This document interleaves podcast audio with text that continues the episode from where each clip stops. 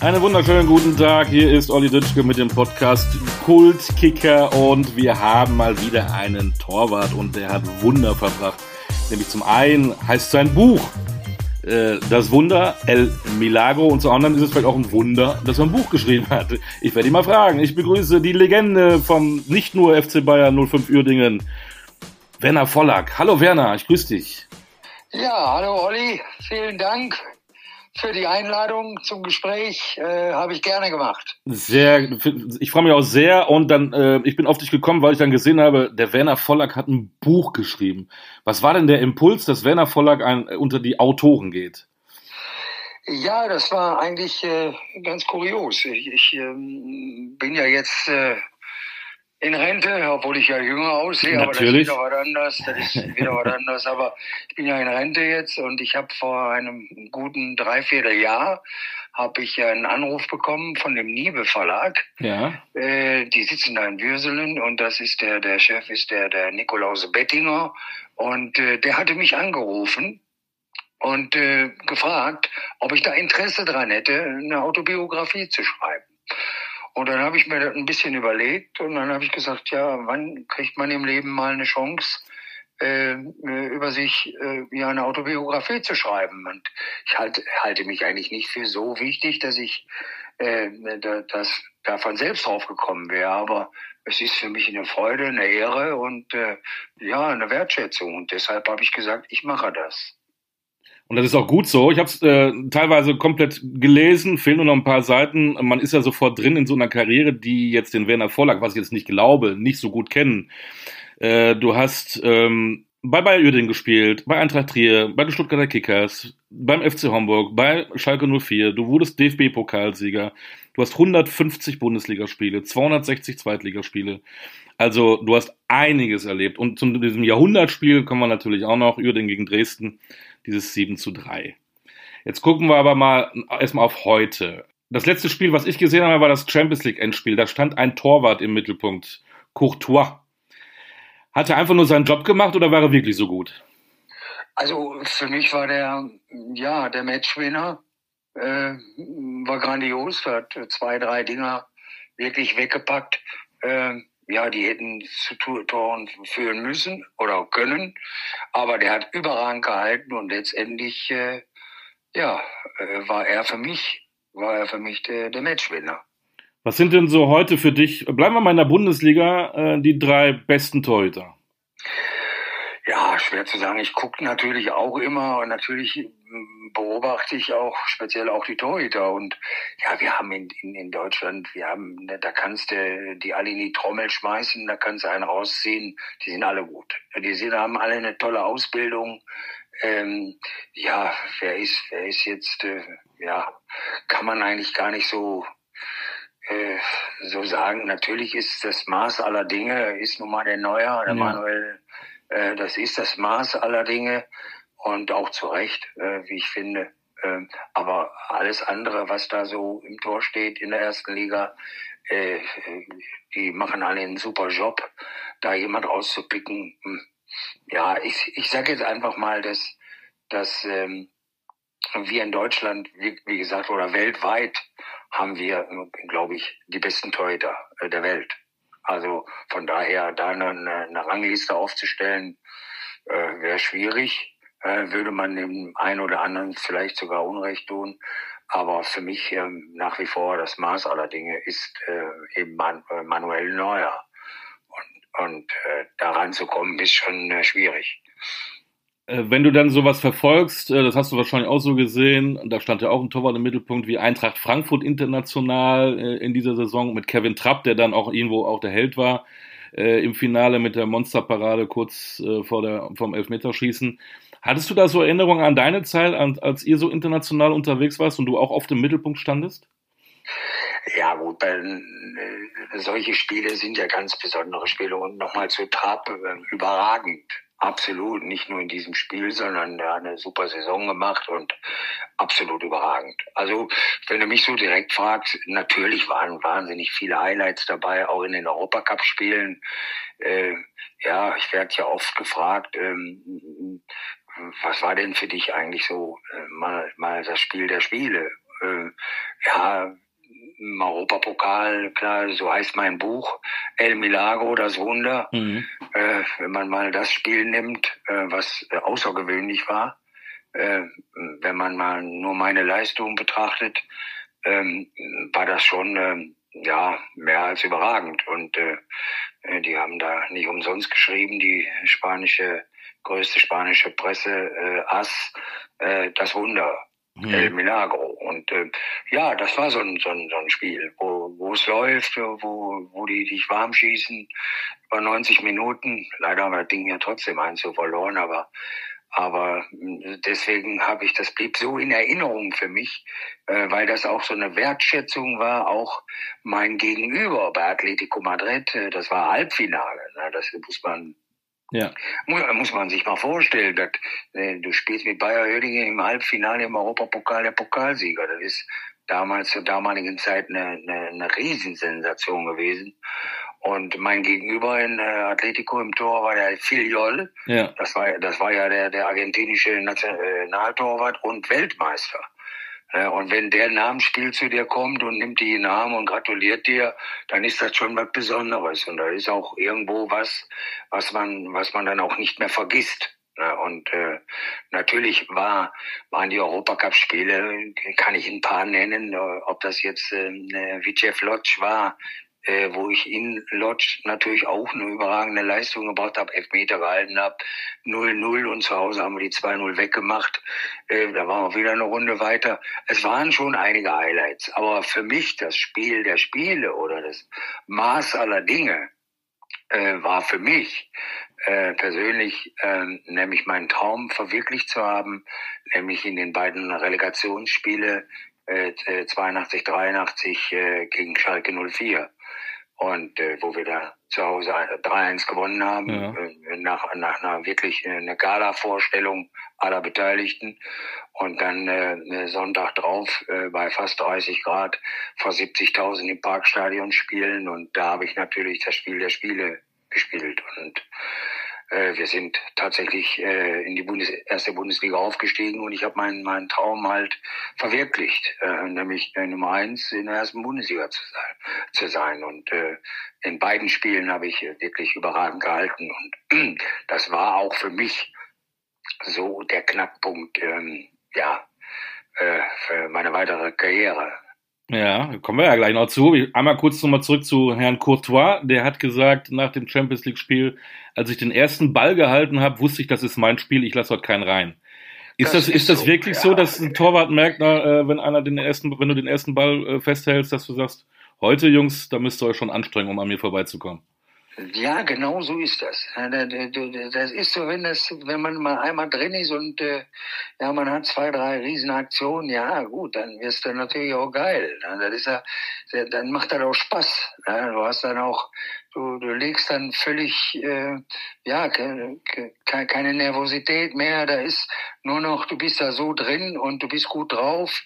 Ja, und dann läuft das. Und das gibt schon dann, ja, eine Sicherheit ja, die kann man nicht antrainieren, das ist dann so. Wenn, wenn, wenn es einmal läuft, dann läuft. Wann wusste Werner Vollack, dass er Torwart wird?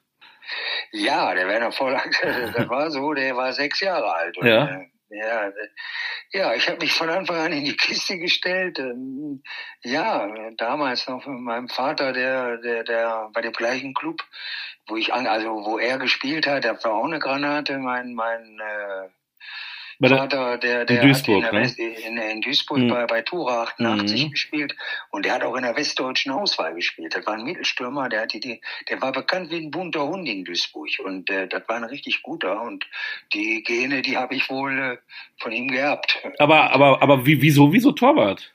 Ja, ich weiß auch nicht. Ich, ich habe mich einfach, das hat Spaß gemacht in die ja. Matsche und ja, und da warst du sechs Jahre alt, dann ja, von Anfang an habe ich mich halt da reingestellt und das hat mir Spaß gemacht. Und das hat sich dann immer so weiterentwickelt. Und äh, ja, und dann kam natürlich, äh, was man ja dann auch haben muss. Äh, man muss ein bisschen äh, Talent haben, natürlich. Ne? Sich nicht bewegen wie ein Sack Muscheln, sondern, sondern ja, man muss natürlich ja, den Ehrgeiz mhm. und das Talent. Und das beides, das, das hatte ich auf jeden Fall, ja. Was war denn dein erstes großes Idol? War das auch ein Torwart? War das ein Spieler? Nee, das war ein Torwart. Und äh, da ich ja ein Duisburger Junge bin, äh, ich bin sogar äh, zur Westender Straße gelaufen, wo der MSV Duisburg spielte, äh, trainierte. Und äh, damals zu Bundesliga-Zeiten äh, war ich auch Fan vom MSV Duisburg und hab auch, äh, ich habe in Neuenkamp gewohnt und dann äh, bin ich, äh, wir haben uns so Fahnen gebastelt und dann sind wir ins Stadion gegangen, ins Wedau-Stadion. Ja. Und äh, äh, ich habe auch sehr häufig äh, äh, das Training vom MSV Duisburg äh, gesehen und äh, mein Vorbild damals war der Manfred Manglitz. Ja. Äh, das war eine Granate, also der war wirklich, das war ja, das war so, so am Anfang als so als ganz junger Kerl. Äh, ich weiß nicht, wie alt ich da war, acht Jahre, neun Jahre, je nachdem. Und ja, auf jeden Fall, das war eigentlich immer so jemand, so, wo ich gesagt habe, boah, so, das möchte ich auch mal können, was der kann. Ne? Wie war denn, wie kann man sich das vorstellen in der Jugend, auch dann später äh, äh als, als Senior, sagt man ja, dann in, in, in Uerdingen und bei, in Trier, das Torwarttraining aus? Irgendwann später gab es ja dann Torwarttrainer, die hattest du ja gar nicht. Warst du ganz normal im, im normalen Training äh, mit, mit dabei? Bin äh, ja, gute Frage. Ich ähm, äh, habe das große Glück gehabt, ähm, natürlich haben dann in der A-Jugend bei Eintracht Duisburg, da haben wir ja in der Niederrhein-Liga gespielt und sind sogar Meister geworden. Ne? Das war auch für mich so, dass die Anfänge, äh, um vielleicht dann in ein, zwei Jahren dann Profi zu werden. Aber wir, wir hatten dann auch einen Trainer, der der die, der dich dann auch trainiert hat, äh, so nach dem Training oder Stunde vor dem Training. Äh, aber ich hatte das große Glück, wie ich dann das Jahr A A-Jugend beendet habe bei Eintracht Duisburg, bin ich ja in die erste Mannschaft gerutscht. Unter anderem mit Christoph Daum, äh, äh, mit dem habe ich zusammengespielt. Ja. Äh, und ähm, das war die höchste Amateurklasse, die Verbandsliga bei Eintracht Duisburg. Und dann bin ich direkt von der A-Jugend aus da rein. Und äh, da habe ich das große Glück gehabt, den Hermann Weiz, so hieß der. Ne? Äh, der war früher auch ein sehr guter äh, Torwart und äh, das, der war auch Torwarttrainer. Und der hat mich trainiert. Und der, von dem habe ich einiges äh, mitbekommen und äh, der mich auch gefördert hat. Ne? Und das, so habe ich das auch in meinem Buch äh, beschrieben, ja. weil der hat wirklich, der hat mich super trainiert und Einzeltraining mit mir gemacht und äh, ja, und ich habe dann, muss man sich mal überlegen, äh, äh ich kam aus der A-Jugend raus, ja, da war ein gesetzter Torhüter bei Eintracht Duisburg in der Verbandsliga, das war die höchste Klasse, äh, Amateurklasse. Und äh, ich komme dahin als A-Jugend, kam aus der A-Jugend und habe alle Spiele gemacht. Äh, ich habe den verdrängt, ich habe alle Spiele gemacht, habe überragend gehalten die Saison. Ja, das habe ich auch diesem, diesem Torwarttrainer zu verdanken, dem Hermann Weiz. Ja. Hast du eigentlich noch, noch Torwart-Handschuhe von damals? Was nee, waren das für welche? Äh, ich habe ich hab ja immer einen Vertrag gehabt mit Ulsport. Ja.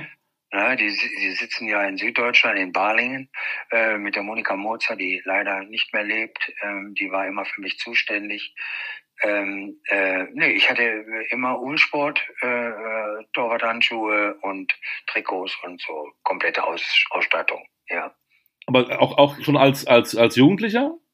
Oder die, ja, als, als Jugendlicher nicht. Nee, nee, nee, was, das, was? Haben, das, das, haben wir uns dann, oder der Verein hat da mal ein bisschen was zugegeben, ah, okay. aber das haben wir uns alle selber besorgt. Also äh, früher, ganz früher, da haben wir ohne Handschuh gespielt. Ne? Aber ja, gab's auch. Wahnsinn. Äh, wann, wann hat Werner Vollack denn gemerkt, ey, ich bin ja gar nicht so ein Fliegenfänger, ich könnte sogar eventuell äh, als Torwart auch Geld verdienen? Ja, gut, als, als Kind oder, oder als Jugendlicher, als Teenager, ja, man hat ja Träume und, und man, man, man sieht ja viel und, und, und interessiert sich dafür und dann, ja gut, dann habe ich das, ich hatte das Talent und ich hatte auch den, den Ehrgeiz und ja, irgendwann äh, der Sprungbrett eigentlich war ja Eintracht Duisburg. Ne? In der A-Jugend hat sich das schon rauskristallisiert, dass äh, ich dann in der Niederrhein-Liga äh, gespielt habe und dann auch in die Niederrhein-Auswahl berufen wurde. Also ich habe auch in der Auswahlmannschaft gespielt. Und da hat man das schon erkannt, äh, so, dass der Werner ein bisschen was kann. Und ähm, ja, und das hat sich dann immer fortgesetzt, weil, weil dann fängt man natürlich an, äh, drüber nachzudenken, Mensch, Profi, das wäre eine geile Geschichte, ne, wenn das klappen würde. Ne? Und ja, daran habe ich gearbeitet äh, wie besessen und, und ja.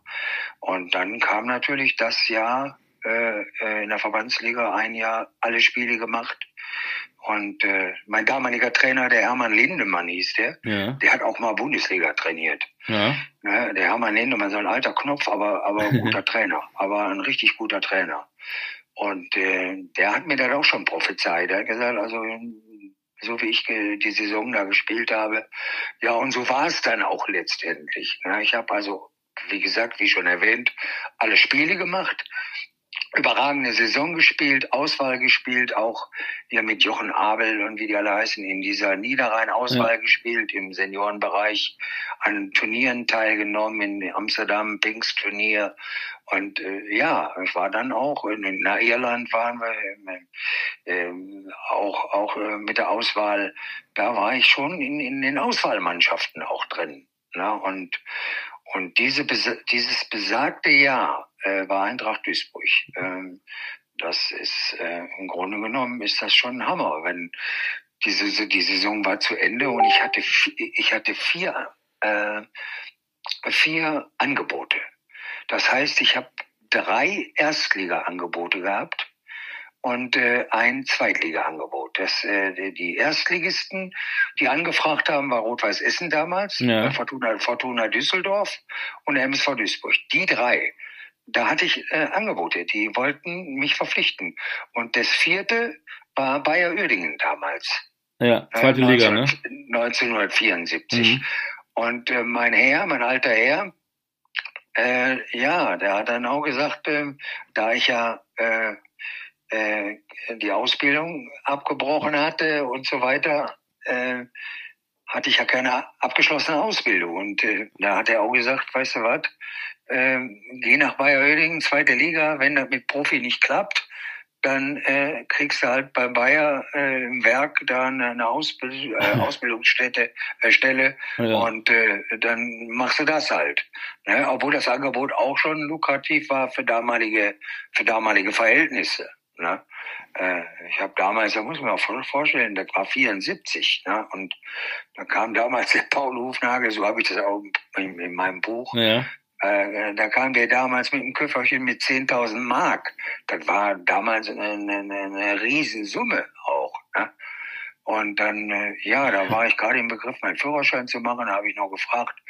Ich habe denen natürlich gesagt, dass ich drei Angebote habe ne, äh, von Erstligisten. Und der wollte mir das natürlich schmackhaft machen. Und ja, dann habe ich gesagt, ich mache gerade meinen Führerschein, wenn die den auch noch bezahlen und mir so ein kleines Auto zur Verfügung stellen. ne, äh, dann, dann haben die mir vom Bayerwerk so ein VW, so einen gebrauchten VW Käfer äh, geschenkt und äh, den Führerschein bezahlt. Ja, und die 10 Mille halt. Ja. Das war dann so mein erster Vertrag. ja. Jetzt ist man, es geht man ähm, zu einem Profiklub, da, da träumt man davon.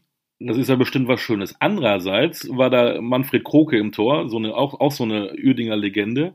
Absolut, und du sitzt ja. eigentlich nur auf der Bank und ein Torwart will ja eigentlich immer spielen. Wie waren da so die ersten zwei Jahre für dich? Einerseits, ich kann viel lernen, ich bin beim Profiklub, andererseits so eine Scheiße, ich, ich spiele ja gar nicht. Also, ja, wenn man, also wer mich kennt, ähm, ja, natürlich war das auch ich, ich, ich war ein ganz junger Kerl, ich war 18, ich bin gerade 19 geworden. Und, äh, ich war natürlich super jung. Ich war natürlich heiß und, und, und äh, von mir auch überzeugt. Aber wenn man äh, äh, da hinkommt nach Bayer Oedingen damals, die mit, mit, mit äh, erfahrenen Spielern, äh, unter anderem jetzt natürlich auch der Manfred Kroke, äh, ein wunderbarer Mensch auch, äh, mhm. äh, der leider äh, nicht mehr lebt, äh, von dem ich auch äh, einiges äh, gelernt habe und ich das auch akzeptieren musste, weil, weil das war ein super Mensch, auch für seine Verhältnisse, sage ich mal, kein schlechter Torhüter. Äh, und äh, ja, das muss ich hinnehmen, obwohl ich natürlich, ich habe trainiert wie bekloppt und war auch geil auf Spielen natürlich. Ne? Und äh, dann akzeptiert man das erstmal, äh, okay, erste Jahr äh, haben wir ja zweite Liga gespielt und sind dann direkt in der Relegation. Gegen Pirmasens äh, sind wir ja dann aufgestiegen in die mhm. erste Liga. Ja, und dann äh, war das halt so, dass äh, Manni Kroke natürlich die Nummer eins äh, war, ich die zwei. Äh, ich so gut wie gar nicht gespielt habe, die das erste Jahr. Und dann war das halt so, dass ich ähm, ähm, äh, nach diesem Bundesliga-Aufstieg in der ersten Liga war natürlich für, für unsere Mannschaft damals wahnsinnig schwer, die Klasse überhaupt zu halten. Und letztendlich kam es ja dann auch so dazu, dass, dass wir das feststand, äh, dass wir leider wieder absteigen müssen. Und äh, wie dann feststand, äh, dass wir absteigen, äh, habe ich dann die Chance bekommen von dem Quinkert damals, der Klaus Quinkert, äh, dass ich dann die letzten drei Bundesliga gespielt habe und siehe da, ja, die habe ich überragend gespielt, alle drei Spiele. Natürlich. Und, äh, ja, gut, ist halt. Ja. ja, ich war natürlich auch, ich, ich, dass ich was konnte, das weiß ich. Aber wie gesagt, man muss auch irgendwo akzeptieren ja. und bei Manfred Kroke, äh, äh, A, weil er ein, ein ganz toller Mensch ist und, und auch, auch äh, oder war äh, und auch, auch für seine Verhältnisse ein guter Torhüter. Ja, und dann, äh, wie das so dann ist, und dann hast du Blut geleckt. Und dann habe ich super Kritiken gekriegt. Und dann bin ich zu diesem Klaus Klinkert, der Trainer, äh, war ja bei Oerdingen, äh, der hat ja äh, wahnsinnig viel für diesen Verein getan. Mhm. Ja, der ist ja von der Verbandsliga bis in die zweite Liga und dann in die erste Liga aufgestiegen äh, alle Achtung, er hat schon für diesen Verein Geschichte geschrieben und das war so ein Lehrertyp. Äh, natürlich habe ich das damals anders gesehen, äh, aber äh, ich habe dann nach diesen drei äh, Bundesligaspielen, die ich wirklich überragend gehalten habe und auch die Kritiken dementsprechend bekommen habe, dann habe ich ähm, ihn gefragt. Ich sage mal, Trainer, wie planst du jetzt? Wir sind abgestiegen, äh, spielen dann auch wieder zweite Liga. Wie planst du mit mir? Ja. So, und dann hat er mir ganz klar zu verstehen gegeben, pass auf, Werner, solange der lange da ist, der Manni Kroke, äh, wird's für mich schwer. Mhm. Okay, habe ich gesagt, muss ich ja akzeptieren, was soll ich denn sagen? Aber dann habe ich ihm natürlich gesagt, so, dass ich dann aber mich jetzt bemühen werde, ähm, ja, eben, eben den Verein zu wechseln, weil ich spielen will. Und dann habe ich das Glück gehabt. Damals gab es ja keine, keine, keine Spielerberater und Spielervermittler ja. und so einen Scheiß. Das gab es ja alles gar nicht. Äh, damals gab es die sogenannte paritätische äh, Spielervermittlung. Und, und über diese, über diese Spielervermittlung bin ich letztendlich nach Eintracht Trier. Und das war mein, mein Glücksgriff schlechthin. Ne? Und äh, die hatten da einen Torwart, der hat sich verletzt und die brauchten unbedingt einen Torhüter. Äh, die sind gerade in die zweite Liga Süd aufgestiegen damals, Eintracht Trier. Genau, war noch zweigeteilt, für die, die es nicht wissen. Ja, zweite Liga Süd, zweite Liga Nord, ganz, ja. Ganz genau. Und, und ich habe heute noch super Kontakt da. Ich fahre am Wochenende wieder hin. Die spielen gerade um den Aufstieg äh, in die Regionalliga. Äh, die Stadt ist toll, die Menschen sind klasse, der Verein ist klasse. Also, wie gesagt, ich bin dann nach Trier gewechselt und habe alle Spiele gemacht. Ja. Ich war äh, fast vier Jahre da und bin zweimal äh, Sportler des Jahres geworden da. Und äh, das war so geil da. Äh, ich habe da geheiratet, mein Kind ist da geboren. Äh, ja, tolle Zeit. Und äh, das war mein Sprungbrett, äh, ja, dann auch letztendlich für, für höhere Aufgaben. Und ich habe wirklich, ich habe alle Spiele gemacht. Ich habe überragend gehalten da. Äh, und ja, und das eine tolle Zeit verlebt in Trier. Ist eigentlich schade, dass dann solche Vereine so, so verschwinden. Deswegen finde ich toll, dass du dann noch den Kontakt hast und die Daumen drückst, um, damit die wieder in die Regionalliga aufsteigen. Die war mal Zweitligist. Und wenn wir äh, heute überall an den Stammtischen über Videobeweise diskutieren, den hast du ja hautnah erlebt in Trier, äh, zu der Zeit in den 70er Jahren, ne? Du weißt, worauf ich anspiele, eine, eine Wahnsinnsgeschichte, ja, die ich auch in deinem Buch ich, gelesen habe. Äh, also, also krass. Ja. ja, also ich kann mir, ja, ich weiß, worauf du hinaus willst. Du hast das Buch gelesen. Ja. ja. Stichwort ja. Äh, Herbert Heidenreich, ne? Äh, ja, genau. Es, es war ja tatsächlich so. Also ich, ich bin ja kein, kein Unmensch und ich bin auch, ich bin auch kein unfairer Spieler. Ich, natürlich war es immer heiß und, und, und, und geil zu gewinnen und, und ja, man kann auch schlecht verlieren manchmal, aber aber das war eine Aktion, ähm, ja, äh, äh, mein Wechsel war ja gar nicht geplant von Trier. Ne? Ich wollte ja da bleiben. Und, ja. und äh, ja, wenn ich das, ich weiß nicht, ob das äh, jetzt ähm, ne, die Zeit ausreicht, dass jetzt hier. Wir machen es mal kurz. Also ähm, im Spiel gegen Nürnberg, Eintracht Trier gegen den SNFC Nürnberg, hat dich der berühmte Herbert Heidenreich hat dir ins Gesicht gespuckt. Ja, ganz, ganz, ganz einfach. Oder wie gesagt, du schreibst, äh, gerotzt. Ja, der hat mir voll, der hat mir bei einer Standardsituation Eckball für Nürnberg. Wir haben Einzug geführt, die kriegen einen Eckball, äh, also ohne Standardsituation. Der steht neben mir und rotzt mir voll ins Gesicht. So. Der hatte keinen Heuschnupfen, der hatte keine Allergie, so. der hat es bewusst der, gemacht. Nee, gar nicht. Der hat einfach, ja, wie Reikert gegen, äh, äh, Völler, genau. gegen Rudi. Ja. So. so hat er mich an. So. Und jetzt war das aber eine Standardsituation. Was soll ich machen? Dem direkt eine scheuern? Ja. ja dann, dann gehst du runter sofort. Na, also ging es nicht. Hab dem nur gesagt, pass auf, Menneken, wenn ich dich erwische, dann äh, mache ich dich platt. Äh, das habe ich dem angedroht. Ich habe gesagt, sollte irgendeine Situation kommen, dann dann äh, äh geht's dir schlecht, weil das ist für mich die Höchststrafe. Das macht ja. mir keiner. Ja. So und äh, ja, wie das wieder wieder so ist, so kurz vor der Halbzeit, also wie im Pausepfiff praktisch. Wir haben eins so geführt. Kriegen die einen Elfmeter, der haut den rein, steht 1-1. Der Schiri hat gar nicht mehr angepfiffen und äh, direkt zur Pause. So, jetzt bin ich Richtung, ich hatte da gar nicht vor. Ja. Und ich gehe dann Richtung Richtung Kabine und äh, habe auch vergessen meine Handschuhe. Ich habe zwei zweites Paar Handschuhe im, im Tor liegen. Ja. So und drehe mich um, will die holen. In dem Moment, wie ich mich umdrehe, steht der Heidenreich praktisch vor mir. Da habe ich dem eine gedonnert. Ja. Äh, ja, und das war ja Sonntags Sportreportage, 17.02 Uhr. Ja, und die haben ja nicht jedes so. Spiel übertragen, immer ausgewählt, das weiß ich auch noch. Äh, ja, ja, und Das, das Spiel, unser Spiel hatten die übertragen und und äh, ja gut, da hat ja gar keiner mitgekriegt. Ich habe dem eine gedonnert, so in der Magen, so mit ja. der Faust. Äh, der sagte kurz zusammen. Und äh, dann sind wir alle in der Kabine, bla bla bla, und dann wieder zurück. Ja, und dann ähm, Spiel endete auch 1-1. Ich komme nach Hause in Trier, liege wie auf der Couch, äh, mach die Glotze an, haben jetzt voll in der Linse drin, will ich dem einen scheuern. Ja, und ja, da, oh, da war natürlich, da war natürlich, äh, ja, die Konsequenzen, das habe ich direkt äh, schon äh, zu spüren bekommen. Ich habe direkt einen Anruf gekriegt und ich, ja. vom Trainer, und ich bin enttäuscht, ja, sag ich auch, aber, aber die kannten die Geschichte nicht. Ja, ja. Ja, ja, und dann hat das hat mich natürlich dann drei Monate beziehungsweise zehn Wochen gekostet. Das war der Videobeweis schon in den 70er Jahren, unglaublich. Der genau, ich war, glaube ich, der Zweite. Der Erste war der Manni Drexler von Schalke. Ah, damals. der hat ja auch mal einen in den Rücken getreten, oder was ja, war das? Hat dem, nee, der hat dem, glaube ich, an die Eier gerissen, oder, da an der Außenlinie. Oder irgendwie sowas, ja. Ja, und dann haben sie den da verknackt äh, über genau. Fernsehurteil, ja, ja. Und ich war leider der Zweite. Ja, aber wie gesagt, anrotzen, äh, das macht mit Nein. mir keiner. Und ja, bei der Verhandlung auch in, in, mit der Kindermann. Das ist, ist der berühmte ist, Chefankläger ja, das Kindermann. Ist, das, ist aber, das ist ja wahnsinnig, meine Güte. Ne? Ja, aber okay. Haken dran, aber, äh, äh, aber du hast den Videobeweis schon erlebt. Äh, da haben die hier noch gar nicht über VARs oder wie sie heißen, gar, gar nicht geredet oder nachgedacht.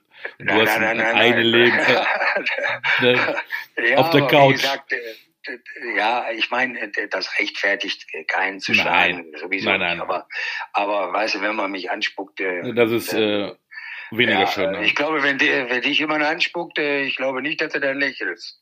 Ich gucke ja. dann erst, äh, ob irgendwo in der Nähe eine Kamera steht. Ja, genau, ja, aber ich, ich hatte ja die Gelegenheit nicht, weil das war eine Standardsituation. Ja, ja, alles. Dann hätte jeder gesehen, wenn ich dir meine Donner. Aber okay. ja, auch, auch, ja, gehört auch dazu, kann man auch wunderbar in deinem Buch nachlesen. Ich finde, ähm, ja, muss man auch dazu stehen und das gehört auch, auch zur Karriere dazu. Du bist dann äh, nach Stuttgart gewechselt, zu den Stuttgarter ja, Kickers. Mein damaliger ähm, Trainer, ja, ja, mein damaliger Trainer, Hans-Dieter Roos, den hatte ich ja in Trier, aber der war zu der Zeit dann auch Trainer in Stuttgart äh, bei Kickers. Mhm. Und der wusste, was er an mir hat. Und dann äh, hat er gesagt, ja, wir, möchten dich verpflichten. Obwohl ich zehn Wochen gesperrt war. Und äh, ja, und die Trierer waren damals, glaube ich, auch klamm. Und äh, die haben auch noch gute Ablöse für mich erzielt. Und dann bin ich nach Stuttgart gewechselt mit, mit Algöver, Klinsmann, Buchwald, mit denen zusammen. Ja, Wahnsinn. habe ich dann zweieinhalb Jahre äh, gespielt. Auch die ja leider auch irgendwo im Nirvana verschwunden. Das muss man sich immer mal vorstellen, ne? was für Clubs damals in der ersten, zweiten Liga gespielt haben. Ja, wir, wir ähm. haben ja immer auch mit Stuttgarter Kickers, äh, äh, der Didi Rose war ja mein Trainer und nachher später auch nochmal Slobodan Sendic, auch ein super Trainer, ein Riesentyp. Ähm, äh, wir haben ja angeklopft, angeklopft haben wir, ne? auch um dritten Platz oder so. Aber wir haben es nie geschafft, da äh, in die Relegation zu kommen oder aufzusteigen. Obwohl wir eine sehr, sehr gute Mannschaft hatten. Und ihr wurdet immer auch, ähm, wie, wie, ich gelesen habe, vom Bäckerssohn Klinsmann äh, mehr oder weniger gefüttert mit, mit Leckereien. Ja, das war, war ist auch lustig. Aber das war schon geil. Obwohl am Anfang war das gar nicht so lustig für mich da. Nach Stuttgart, der Schwabe an sich kommt ja mehr vom Geiz auch. Und äh, ja, ich, ich bin dahin gewechselt und, und, und war noch zehn Wochen gesperrt und habe noch Ablösesumme gekostet äh, und noch Gehalt äh, bekommen. Das, das, das, mögen die Schwaben ja nicht so gern. Ne? Und äh, deswegen am Anfang haben die mich behandelt wie so ein Aussätziger, ne? als wäre ich äh, gar nicht äh, vorhanden. Ja. Aber ich habe mich dann letztendlich durchgesetzt. Ja, um nochmal auf Klinsmann zu kommen, der Jürgen, der, der kam ja gerade aus der A-Jugend, ganz junger Knopf und der, der hat immer im Bus, der, aber der war wirklich trainingsmäßig oder so, der hat immer Gas gegeben und so. Aber im im, Bus saß der immer hinten, hat gepennt, ne? der, wenn der mal im Kader war und durfte mitfahren mit uns. Ne? Und dann hat der immer geschlafen und der Vater hatte ja eine Bäckerei. Genau. Und, und ich habe den ab und zu habe ich den nach Hause gefahren. ähm, äh, nach dem Training. Ne? Und dann habe ich den nach Hause gefahren, dann habe ich aber gesagt, pass auf, Junge, der Vater hat eine Bäckerei und äh, wenn ich die schon nach Hause fahre, dann bringst du mal ein paar Teilchen mit, also ein paar Backwaren. Also, also ja, klar, das hat er auch gemacht. Also, aber ein super Typ, so ja, wie der sich entwickelt hat und wenn du überlegst, was der für eine Weltkarriere gemacht ja. hat, sensationell, Hut ab, kann ich kann ich nur einen Hut ziehen und äh, ja, es sei ihm auch gegönnt. Fast so wie du, ne? Du bist dann wieder nach Uerdingen zurück und das waren ja dann die wilden, auch internationalen Jahre. Ne? Da müssen wir ja natürlich äh, zwei, drei Spiele rausnehmen. Das müssen wir halt machen, wenn ich mit dir rede. Also erstmal hast du nochmal 169 Spiele für, für den KFC Uerdingen gemacht. Wobei, jetzt springe ich mal gerade, weil es mir gerade einfällt. Du bist ja da äh, zu Hause. In, was ist mit dem KFC Uerdingen passiert in den letzten Jahren? Mittlerweile sind es jetzt in der Oberliga. Äh, ja, da ich ja immer, äh, ich meine, ich habe ja etwas mehr gemacht als nur Bälle gefangen. Also ich habe ja auch nochmal eine Ausbildung gemacht. Ich habe äh, ausgebildet auch, äh, Ausbildereignungsprüfung gemacht. Ich war selbstständig zehn Jahre mit meinem Reisebüro in, ja. in, in Krefeld-Tra. Also ich habe schon einige Dinge gemacht. Ich will damit sagen, dass ich immer in Krefeld geblieben bin und äh, all die ganze Entwicklung und diesen ganzen Dreck mitbekommen habe. Und ja, es, äh, da fehlen einem wirklich die Worte äh, äh, das zu beschreiben, was in den letzten 15, 20 Jahren da passiert ist. Äh, wenn da solche Schwachmaten am Ruder sind, ja. äh, solche dubiosen äh, Leute, äh, ja, ich würde schon fast sagen kriminelle Leute, äh, die so einen Verein einfach plattwalzen äh, durch durch äh, was auch immer. Äh, und äh, ja, da kann man, also die Außendarstellung damals, äh, und ob das jetzt der Ponomare war oder wer auch immer das war, äh, das ist eine Katastrophe gewesen. Und äh, ja, da konnte man sich mit dem Verein auch nicht mehr identifizieren. Das Einzige, was ich wirklich und da ziehe ich einen Hut vor und äh, die liebe ich, die Jungs, das sind die Oerdinger Fans, weil mhm. die sind für mich nach wie vor äh, erste Liga. Äh, und äh, das ist auch der Schlüssel oder die Basis jetzt wieder für den Neuaufbau. Äh, die spielen jetzt zwar in der Oberliga, wenn die Rotenburg fertig ist, glaube ich, ähm, dass sich da trotz alledem was tut. Ähm, denn denn äh, äh, was da abgelaufen ist äh, und die Fans sind immer noch da.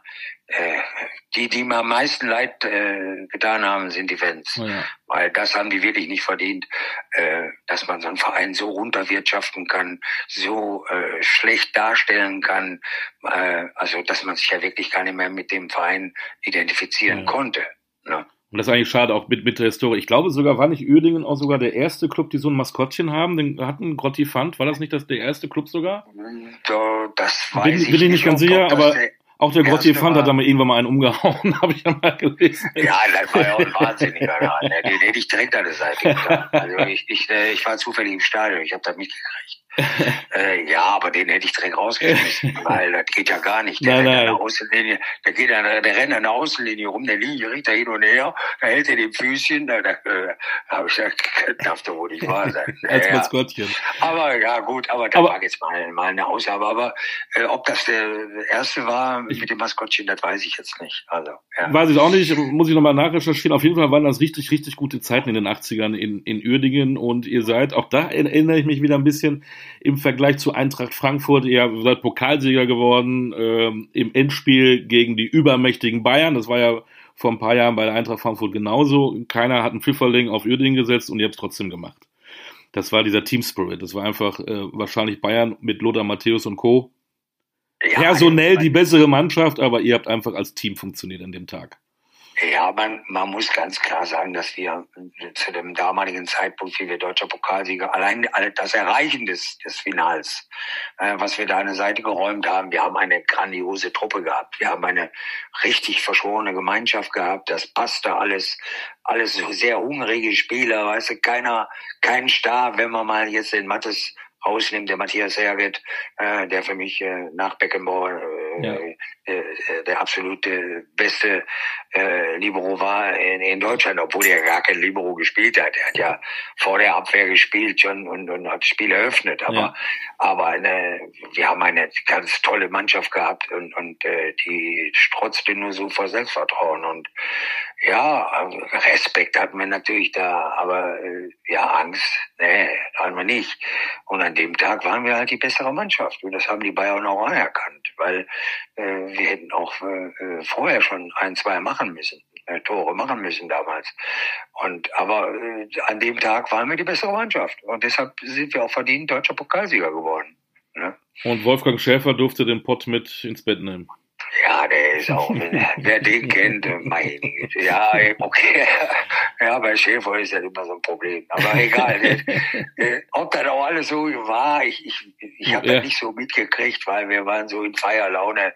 Ich glaube, nach zwölf hat keiner mehr so richtig aus Augen Ja. gucken können. Ja, aber ich, ich, das weiß ich nicht mehr so genau, aber das haben die natürlich äh, ja pressemäßig schön bearbeitet. Na, wo ist der Pokal? Da liegt er mit der mit dem Pokal im Bett, mit seiner äh, Holden, wie auch immer das war, kann ich, weiß ich nicht, kann ich nicht so nachvollziehen. Aber ich weiß, dass es ein grandioser Tag war. ja. Äh, ich kann mich erinnern, wenn es so 76.000 Ausverkauf im Berliner Olympia, erste, erste, erste Finale überhaupt in Berlin Ja. und wenn du dann so ein Traumwetter hast von was, fast 30, äh, acht- äh, 30 Grad, ja, das ist schon geil. Ne? Das war schon eine Atmosphäre. Ja, und auch, äh, ja, dann machst du die weg und dann holst du tatsächlich den Pokal. Und, und dann, äh, was ja auch unvergessen bleibt, ist ja, du fährst dann mit dem Bus aus dem Stadion, Olympiastadion raus, fährst den Kudamm entlang. Da sind da Tausende von Menschen, die da saßen. Äh, war ja Traumwetter. äh, Die, die, die, das waren Tausende von. Menschen, die da, und äh, wir sind dann mit dem Bus da ganz langsam entlang gefahren, den Pokal hochgeholt, und da standen die Leute alle auf, ne, die, die, die Berliner, und haben uns gefeiert. Ne, die, die waren, haben natürlich, klar, für den, den Außenseiter, ne, und das war, das ist unvergessen. Also das, das sind so Eindrücke, die, die kann man auch nicht mehr vergessen. Soll man auch nicht. Und vor allen Dingen, ich glaube, danach ging es auch noch tagelang in Krefeld weiter, ne? Ja, wir haben schon, wir, wir sind Mal so natürlich ein, zwei Bier umgere- getrunken. umgereicht Mhm. worden und Ja, äh, ja. natürlich, äh, äh, wir haben natürlich dann auch die letzten drei Bundesligaspiele auch nicht mehr gewonnen, weil äh, wir hatten alle noch einen Pegel von 1, irgendwas. Aber, aber, äh, aber das war ja letztendlich nicht so schlimm, weil wir uns ja international qualifiziert hatten und in der Bundesliga, äh, soweit ich mich erinnern kann, noch Siebter geworden sind und äh, das war also rundum eine tolle Saison und, und mit, mit, mit einem krönenden Abschluss. Und äh, ja, das war schon eine mega geile Zeit, ja. Da auch alles äh, noch detaillierter nachzulesen in deinem Buch El Milagro, da machen wir noch einen kleinen Hinweis gerne drauf. Dann gehen wir nämlich direkt in die nächste Saison international. Auch da können wir natürlich detaillierter reingehen, aber wir gehen natürlich auf dieses Jahrhundertspiel. Ihr spielt äh, das Hinspiel, das hat mich erstmal interessiert, da stand jetzt nicht so viel drin, aber ähm, äh, in Dresden 0 zu 2. Ähm, Ost-West diese Erfahrung zu machen, äh, in die DDR zu fahren. Wie, wie, was hattest du für Gedanken? Weißt du das noch? Ja, also ich kann mich. Warst du aufgeregt? Warst du, warst äh, du angespannt? Jetzt gar nicht sportlich gesehen, sondern tatsächlich zu sagen, ich fahre nach Ostdeutschland. Ich kenne das alles gar nicht. Also man hört ja im Vorfeld, äh, also also Gott sei Dank ähm, funktionieren äh, funktionieren meine Gehirnzellen noch. Ich habe wirklich viel noch behalten, deswegen ähm, ähm, konnte ich das auch ähm, im Buch so niederschreiben und und äh, äh, davon berichten, äh, weil ich noch vieles ja im Gedächtnis habe. Natürlich war es dann so, dass man im Vorfeld viel gehört hat, Ost-West, äh, da laufen nur Bekloppte rum, da sind Stasi und und du musst dich benehmen, du musst, äh, du darfst kein schlechtes Wort sagen oder falsches Wort sagen und du musst dich halt äh, ein bisschen zügeln, was du sagst, äh, wie du dich bewegst. Das wurde uns im Vorfeld schon gesagt, ne? aber so die, die, die, wie das so wirklich abgelaufen ist, äh, dass wirklich die Stasi da überall zugegen war und abgehört wurde und und äh, das konnte man sich ja gar nicht vorstellen. Ne? Ja. Das war ja eine ganz andere Welt. Ne? Äh, wir haben uns im Grunde genommen, ja, soweit ich das aus, aus meiner Sicht äh, sehe oder sagen darf, äh, ja, auf das Spiel konzentriert. Für uns war das ein Spiel, ja. ein Europacup-Spiel, äh, das muss irgendwie vernünftig über die Bühne kriegen und gewinnen. Und, und so haben wir uns auch darauf eingestellt. Ne? Äh, die Rande, die, die äh, Randerscheinungen, die da oder was da alles drumherum passiert, da möchte ich gar nicht wissen. Ich kann mir schon vorstellen, dass das ganz schlimm war, aber das haben wir so auch nicht mitbekommen. Ne? Ja. Adi äh, Dresdner, äh, unter anderem Matthias Sammer, äh, Hans-Uwe Pilz, Thorsten Gütschow, Frank Lippmann, das war ja auch schon wirklich auch eine gute Truppe, ne? Ja, das waren ja auch alles Nationalspieler ja. mit Ulf Kirsten, Ulf Kirsten und, genau. und Ralf Minge und, und, und der Pilz und, mhm. und der Dixie Dörner und das waren ja Granaten. Ja. Das waren ja, die, die haben ja äh, wie viel Mal den Meister oder, oder Pokal gewonnen und, und die haben ja auch im Europapokal je, je, jedes Jahr gespielt, ja. ne? Ja, sind zwar immer ausgeschieden, äh, auch nach äh, Hinspielführung. Äh, und äh, ja, aber das war schon eine, eine Mannschaft äh, bespickt mit Nationalspielern. Ne?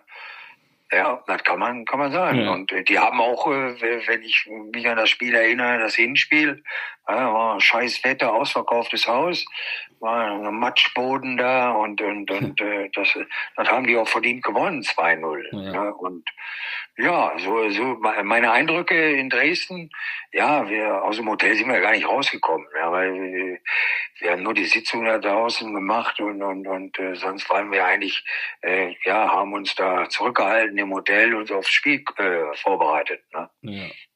Und dann kam der 19. März, 14 Tage später. Und echt, ob du es glaubst oder nicht, ich, ich kann mich sogar noch dran erinnern, ich war allein zu Hause. Als Fußballidiot habe ich das natürlich geguckt, logisch.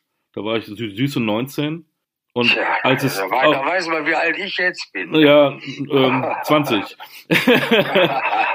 und ich, also wirklich tatsächlich, das ist auch wirklich auch kein Spruch. Ich weiß noch, ähm, dass ich zur Halbzeit tatsächlich echt müde war und dachte, ach komm, machst du das Ding aus, gehst ins Bett. Aber dann bin ich noch ein bisschen dran geblieben. Und dann auf einmal bin ich so froh, dass ich dran geblieben bin. Weil dann kam es ja dieses, ja, das ja, Wunder das von der großen. Ja vielen Menschen so. In, auch im äh, Stadion, ne? Die sind ja alle dann auch nach Hause gehen, ja, wollten nach Hause das, gehen. Ne? 1 zu 3.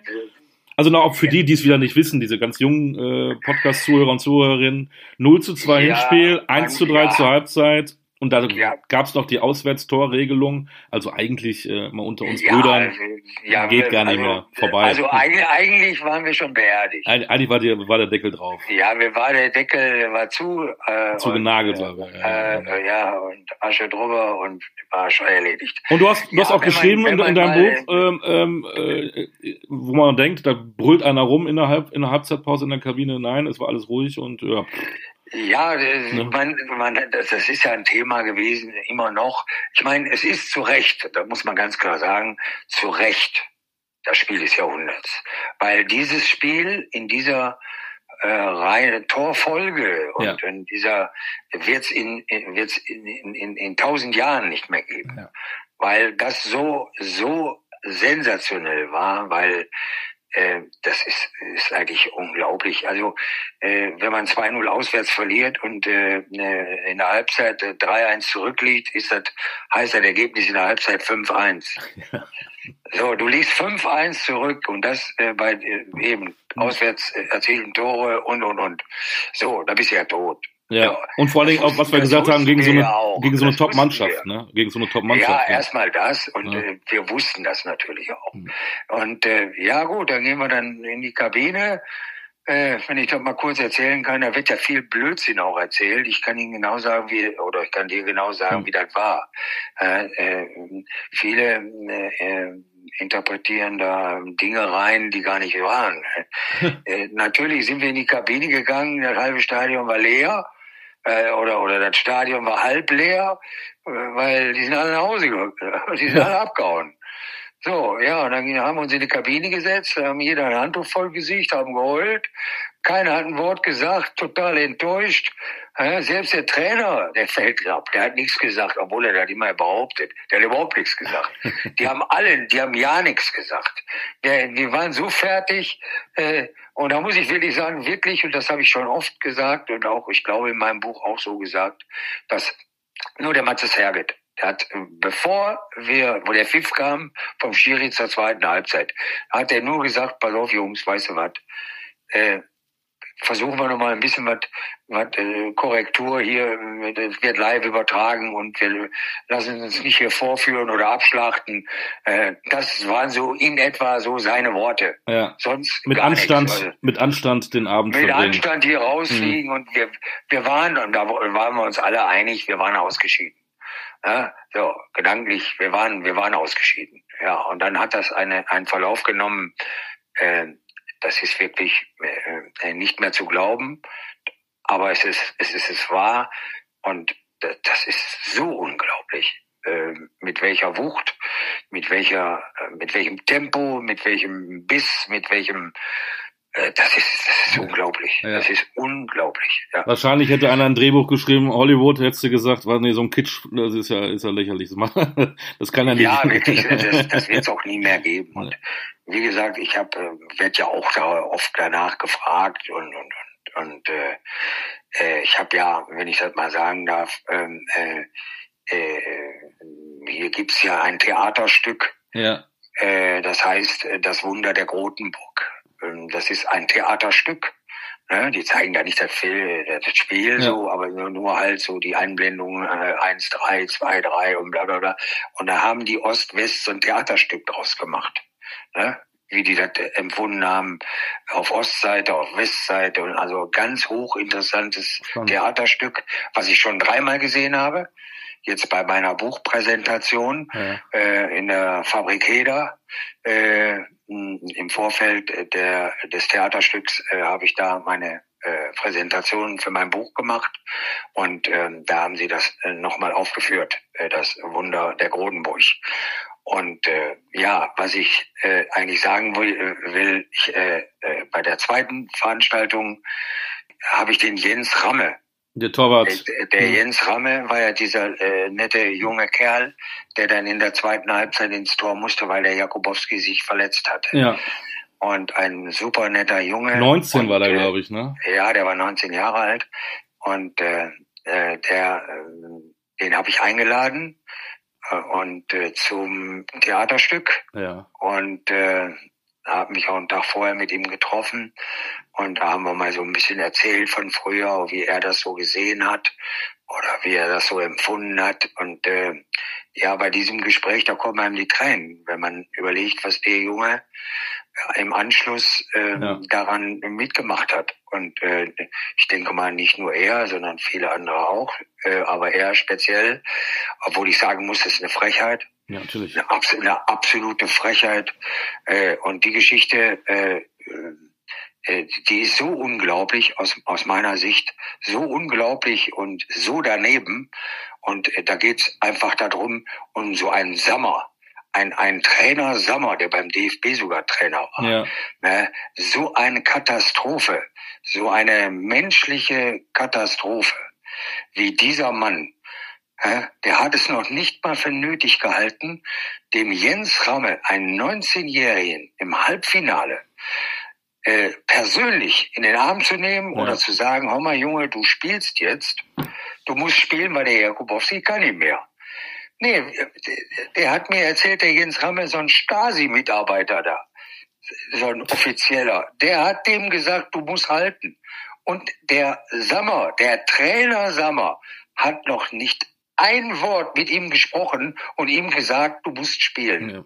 Das ist so daneben, wie ich das gehört habe. Ne? Ja, nicht zu glauben. Ja, ja, aber ich denke, beim DFB nehmen die alles. Dann können die auch so einen Sommer nehmen. Natürlich. Also, echt. Das ist, also das, wie der mir das erzählte, da habe ich gesagt, kann nicht wahr sein. Aber das war tatsächlich so, äh, dass so ein, so ein, so ein, so ein äh, ja, Stasi-Mitarbeiter oder was ja. das da war, äh, der zu ihm hingekommen ist und, äh, und hat gesagt, du musst spielen.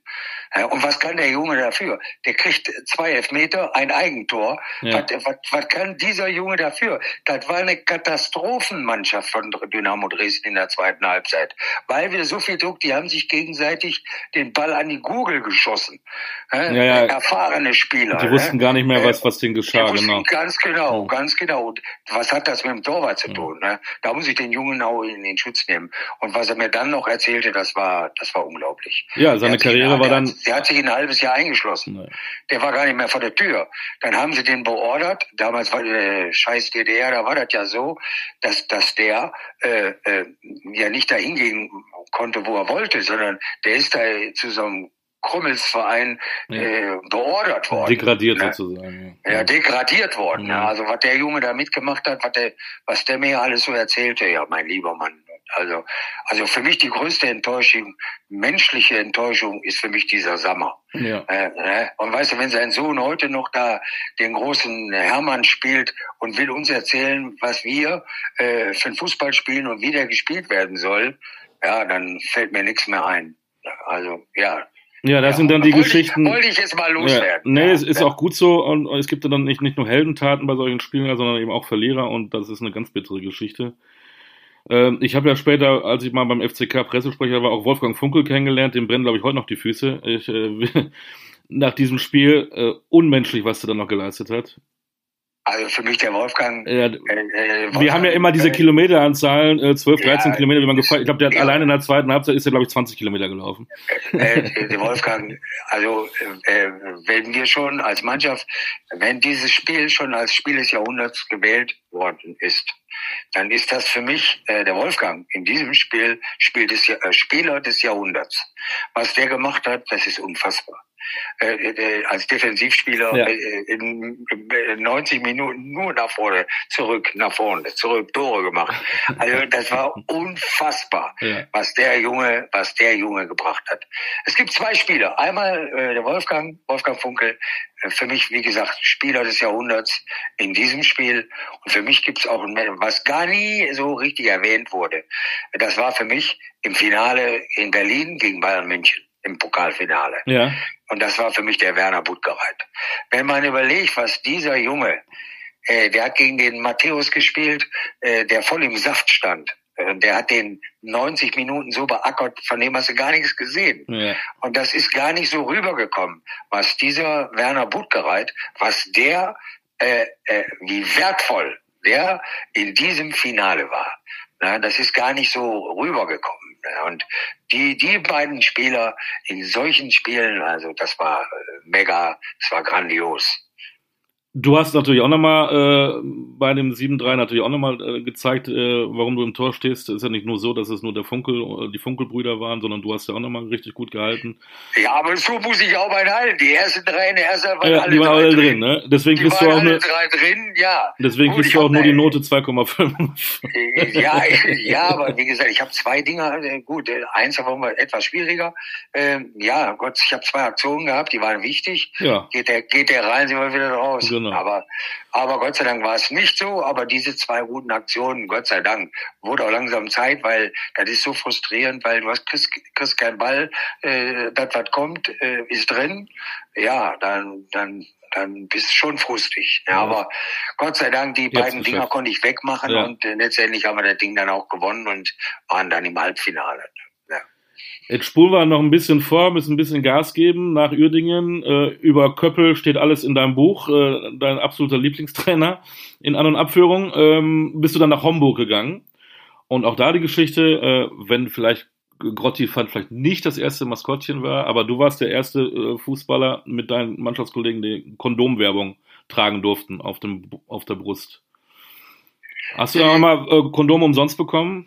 Äh, nee, das nicht. Ich war ja verheiratet, ich brauchte das nicht.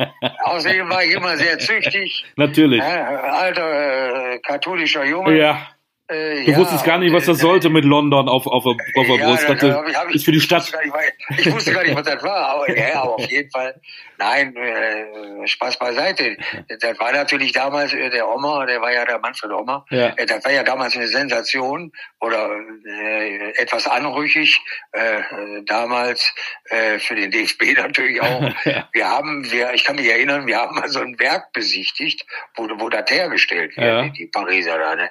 Das stinkt da, boah, nach diesem scheiß Gummi und boah, ne, ekelig. Also ja, das war, das war meine Erfahrung in Homburg. Das war, wir haben mal das Werk besichtigt. Ja, ja, gut. Aber viel schöner war in Trier.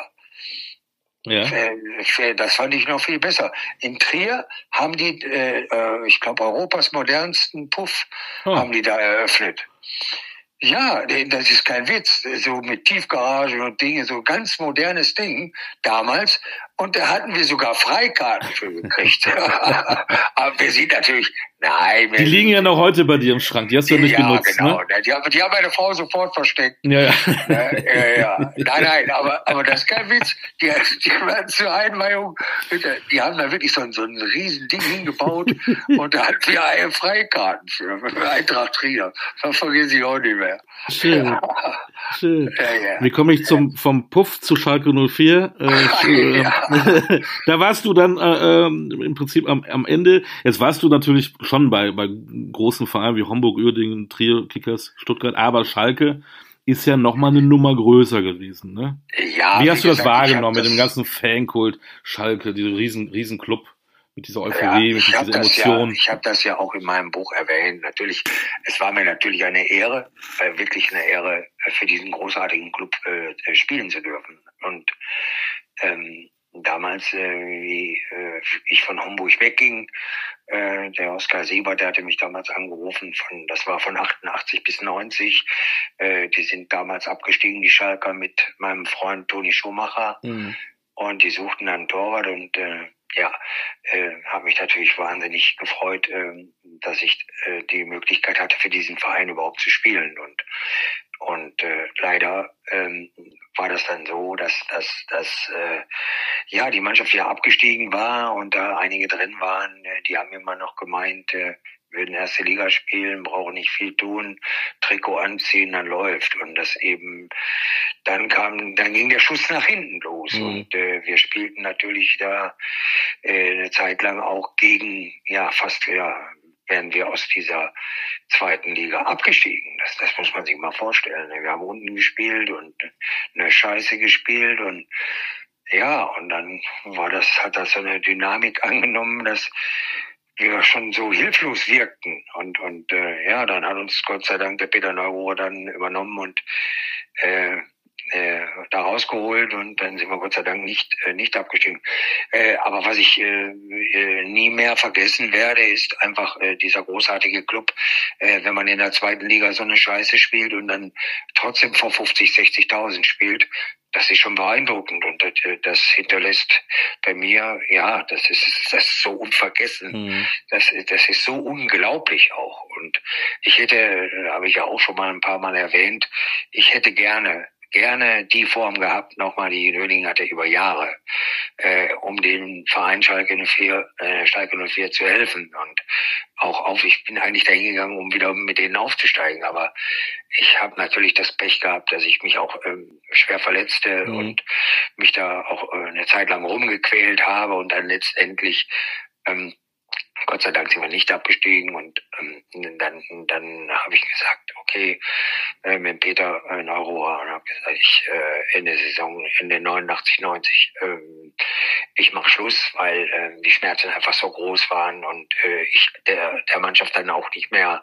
helfen konnte, weil ich habe dann äh, so die letzten, weiß ich nicht, zwei, drei Monate den, den Jens Lehmann trainiert. Ich habe ihn dann selbst trainiert, äh, habe mich dann noch zur Verfügung gestellt auf der äh, Reservebank und der Jens hat dann gespielt und ich habe mich dann um ihn gekümmert und habe dann so ein halbes Jahr mit ihm äh, ja, äh, trainiert.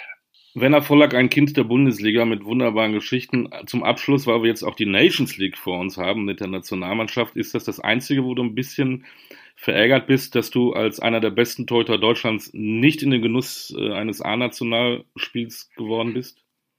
Ja, den Traum hatte ich natürlich, ich war ja nah dran. Ich war ja nah dran, aber man muss ganz im, im, im Nachgang äh, muss man tatsächlich sagen, dass, dass 86 äh, die WM Mexiko, mhm. ich hatte 86 in Deutschland, das äh, ein besseres Jahr. Ich glaube, kein Deutsch, äh, kein Torwart in Deutschland hatte ein besseres Jahr als ich. Mhm. Äh, sechs, zumindest 86. Ja. Und äh, aber ich hatte die Lobby nicht. Ich habe bei Oerding gespielt, der Emil in Dortmund, der Steil in Hamburg und der Toni war klar, war gesetzt. Ja. So.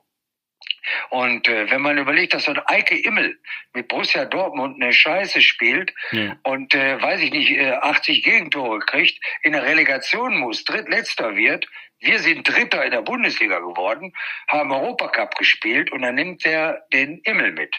Habe ich nicht verstanden damals, aber ich hatte die Lobby nicht. Und äh, ja, okay. War eine Enttäuschung. Ich habe mal aus Spaß zum Toni gesagt, weißt du was, wenn der, wenn der mich mitgenommen hätte, wären wir Weltmeister geworden. Dann wäre ich unter der Flanke nicht runterhergelaufen. aber aus Scherz habe ich das gesagt, natürlich. Ja, natürlich.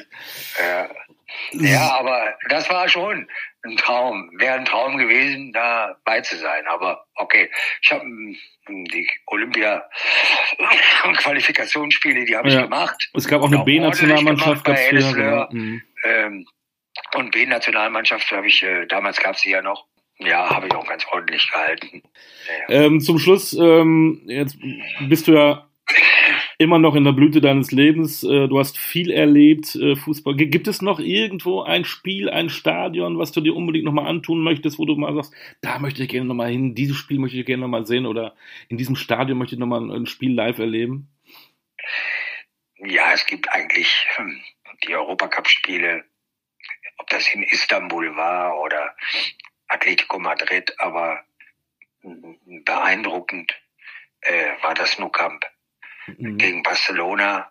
Allein dieses Stadion, wenn du da an der Mittellinie stehst und schaust hoch und dann gegen so einen Verein zu spielen, also das, das, da würde ich gerne mal spielen, wenn das Ding voll ist. Aber das war schon sehr beeindruckend. Ja, ich meine jetzt auch in Zukunft. Gibt es noch etwas, was du unbedingt nochmal angucken möchtest, auch als Fan irgendwo in einem Stadion, irgendein Spiel, in einem Derby? Keine Ahnung.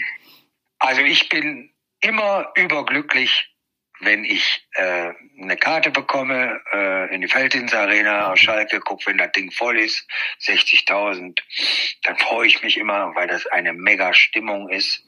Und äh, ja, da bin ich dann auch gerne. Wunderbar. In der nächsten Saison wieder in der ersten Liga im Übrigen. Ne? Ganz genau. Leider ohne Gott, Uerdingen, leider ohne, ohne Uerdingen, Trier, Kicker Stuttgart, FC Hamburg. Schade ja, aber eigentlich. wie gesagt, mein, mein Lieblingsclub auch, so mein Herzensclub, sage ich es besser gesagt, ist Eintracht Trier. Und äh, ich bin am Samstag, bin ich äh, wieder in Trier im Moselstadion. Und äh, da haben sie noch mal eine Chance. Äh, ist nur noch ein Spiel. Mhm. Gewinnen sie das und Worms gibt einen Punkt ab, sind sie direkt in der, äh, in der Regionalliga. Ansonsten haben sie ja schon die äh, Relegation erreicht. Und ich hoffe und wünsche mir, dass die wieder aufsteigen in die Regionalliga, weil die Rahmenbedingungen in Trier stimmen. Toller Vorstand, tolles Stadion, tolle Jugendarbeit, die haben alles. Und äh, ja, das ist so mein Herz eigentlich. Dann drücken wir die Daumen äh, für dich und für die Eintracht Trier, dass das gut klappt. Ich bedanke mich sehr herzlich für die Zeit, für die tollen Einblicke in einer, einer klasse Karriere. Und wer immer noch nicht genug hat, was ich kaum glauben kann, der besorgt sich das Buch El Milagro. Da steht ja, nochmal alles drin. Ich würde mich freuen ne? äh, äh, an alle Zuhörer. Es lohnt sich. Äh, an alle Zuhörer. Äh, langweilig ist, ist dieses Buch nicht. Und äh, es gibt Einblicke, nicht nur über Fußball, sondern über mein Leben. Und das ist spannend und äh, wenn man es liest, äh, hört man auch einen Werner Vollack daraus irgendwo. Das ist wirklich wahr. Äh, sehr authentisch, so wie du bist. Absolut empfehlenswert. Werner, danke dir. Ähm, das Wichtigste Gerne. ist, ähm, bleib auf jeden Fall gesund ne? und wir hören uns wieder. Äh, vielen Dank. Es hat mir auch wahnsinnig viel Spaß gemacht. Und äh, liebe Grüße an alle Hörer. Wunderbar. Das war der Podcast Kultkicker mit Olli Dütschke und mit Werner Vollack, einer absoluten Torwartlegende. Wir hören uns wieder demnächst mit einem neuen Gast. Bis dann, alles Gute.